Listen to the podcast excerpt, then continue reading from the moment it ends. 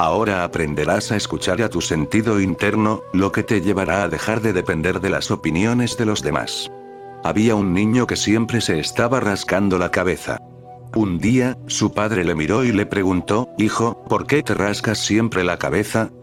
Bueno, dijo el niño, supongo que porque soy el único que sabe que me pica. Esto es sentido interno. Solo tú lo sabes. Nadie más puede saberlo. No se puede observar desde el exterior. Cuando te duele la cabeza, solo tú lo sabes, no puedes demostrarlo. Cuando estás feliz, solo tú lo sabes, no puedes demostrarlo. No puedes ponerlo encima de la mesa para que todo el mundo lo examine, lo diseccione, lo analice. De hecho, el sentido interno es tan interno que ni siquiera puedes demostrar que existe. Por eso la ciencia sigue negándolo, pero es una negación inhumana. Hasta un científico sabe que, cuando se enamora, tiene una sensación interna. Le ocurre algo. No es una cosa y no es un objeto, no es posible enseñárselo a los demás, y sin embargo, existe. El sentido interno tiene su propia utilidad. Por culpa de la educación científica la gente ha perdido la confianza en el sentido interno. Dependen de los demás. Dependen tanto de los demás, que si alguien dice, pareces estar muy feliz, empiezas a sentirte feliz. Si 20 personas deciden que seas infeliz, pueden hacerte infeliz. Solo tienen que repetírtelo todo el día, solo tienen que decirte cada vez que te los encuentres. Tienes un aspecto muy triste, muy infeliz. ¿Qué te ocurre? ¿Se ha muerto alguien o algo así? Empiezas a sospechar. Si tanta gente dice que estás triste, debe de ser que estás triste. Dependes de las opiniones de los demás. Has estado dependiendo tanto de las opiniones de los demás, que has perdido el rastro de tu sentido interno. Tienes que volver a descubrir tu sentido interno, porque todo lo hermoso, lo bueno y lo divino solo se puede sentir con el sentido interno. Deja de estar influenciado por las opiniones de los demás. En su lugar, empieza a mirar hacia adentro, permite que tu sentido interno te hable. Confía en él. Si confías en él, crecerá. Si confías en él estarás alimentándolo, se fortalecerá. Vivekananda fue a ver a Ramakrishna y le dijo, Dios no existe. Puedo demostrártelo, Dios no existe. Era un hombre muy racional, muy escéptico, muy educado, tenía muchos conocimientos del pensamiento filosófico occidental. Ramakrishna era inculto, analfabeto. Y Ramakrishna le dijo, de acuerdo, demuéstramelo. Vivekananda habló mucho, esa era la prueba que tenía. Y Ramakrishna le escuchó y dijo, mi sentido interno me dice que Dios existe, y que es la autoridad suprema. Lo único que estás haciendo es argumentar. ¿Qué te dice tu sentido interno? Vivekananda ni siquiera se había parado a pensar en ello. Encogió los hombros. Había leído libros, recogiendo argumentos y pruebas a favor y en contra. Por medio de estas pruebas había intentado decidir si Dios existía o no. Pero no había mirado hacia adentro. No le había preguntado a su sentido interno. Esto es muy estúpido, pero la mente escéptica es estúpida, la mente racional es estúpida. Ramakrishna dijo. Tus argumentos son preciosos, he disfrutado. Pero ¿qué puedo hacer? Yo sé, mi sentido interno me dice que existe.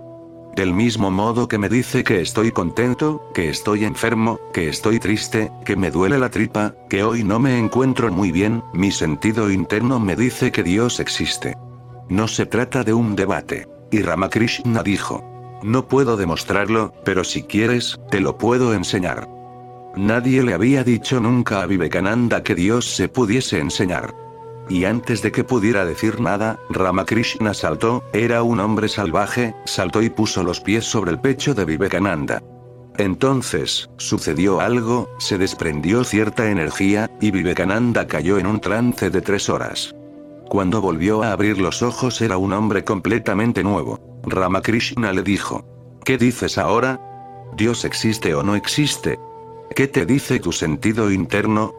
Tenía una tranquilidad tan grande, una quietud tan grande, como nunca había sentido antes. Estaba lleno de júbilo por dentro, tenía un gran bienestar, estaba rebosando bienestar.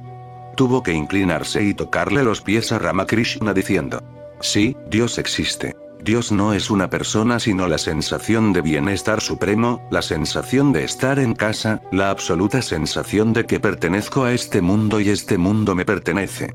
No soy un extraterrestre, no soy un extraño. El sentimiento absoluto, existencial, de que, la totalidad y yo no estamos separados. Esta experiencia es Dios. Pero esta experiencia solo es posible si permites que funcione tu sentido interno. Empieza a permitirlo. Dale todas las oportunidades que sean posibles. No busques una autoridad fuera, no busques opiniones fuera. Mantente un poco más independiente. Siente más, piensa menos. Sal y mira una rosa, y no repitas como un loro. Es bonita. Puede ser solo una opinión, te lo ha dicho la gente. Desde la infancia has estado oyendo. La rosa es bonita, es una gran flor. Cuando ves una rosa simplemente lo repites, como un ordenador. Esta rosa es bonita. ¿Lo sientes de verdad? ¿Es tu sensación interna? Si no lo es, no lo digas. Cuando miras a la luna no digas que es bella, a menos que sea tu sentido interno. Te sorprenderás al darte cuenta de que el 99% de las cosas que tienes en tu mente son prestadas. Y dentro de ese 99% de cosas, de basura inservible, el 1% del sentido interno se ha perdido, se ha ahogado. Abandona tus conocimientos. Recupera tu sentido interno. Conoces a Dios por medio de tu sentido interno. Hay seis sentidos. Cinco son externos. Te informan sobre el mundo. Los ojos te informan de la luz. Sin ojos no conocerías la luz. Los oídos te informan del sonido. Sin oídos no sabrías qué es el sonido. Hay un sexto sentido, el sentido interno, que te muestra y te habla de ti mismo y del origen supremo de todas las cosas. Tienes que descubrir ese sentido. La meditación no es sino el descubrimiento del sentido interno. El mayor miedo del mundo es el miedo a las opiniones de los demás. En cuanto dejas de tener miedo a la multitud, dejas de ser una oveja, te conviertes en un león. De tu corazón sale un gran rugido, el rugido de la libertad. Buda, en efecto, lo llamó el rugido del león. Cuando un ser humano alcanza un estado de absoluto silencio ruge como un león. Por primera vez, sabe que es la libertad porque no tiene miedo a la opinión de los demás. No le importa lo que diga la gente. Que te llamen santo o pecador es irrelevante, tu único juez es Dios. Y Dios no se refiere a ninguna persona, Dios es todo el universo. No se trata de tener que hacer frente a una persona, tienes que hacer frente a los árboles, a los ríos, a las montañas, a las estrellas, a todo el universo. Es nuestro universo, formamos parte de él. No debes tener miedo, no es necesario que te escondas. De hecho, no te puedes esconder aunque lo intentes. La totalidad ya lo sabe, la totalidad sabe más cosas de ti de las que sabes tú. Y la segunda parte es aún más importante. La segunda parte es que Dios ya te ha juzgado. No es algo que vaya a suceder en el futuro, sino que ya ha sucedido. Ya te has juzgado. Por lo que el miedo a ser juzgado desaparece. No hay un día del juicio final. No tienes que tener miedo. El juicio ocurrió el primer día, en el momento que te creó ya te había juzgado. Él te conoce, Él te ha creado. Si sale mal, el responsable es Él, no tú. Si vas por mal camino, el responsable es Él, no tú. ¿Cómo puedes ser responsable tú?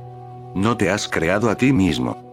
Si pintas y te sale mal, no puedes decir que la pintura tenga la culpa. Tiene la culpa el pintor. No debes tener miedo a la multitud o a un dios imaginario que, cuando se acabe el mundo, te vaya a preguntar qué has hecho y qué no. Ya te has juzgado, esto es muy importante, eso ya sucedió, de modo que eres libre. En cuanto te das cuenta de que tienes libertad total para ser tú mismo, la vida empieza a tener una cualidad dinámica. El miedo te encadena, la libertad te da alas.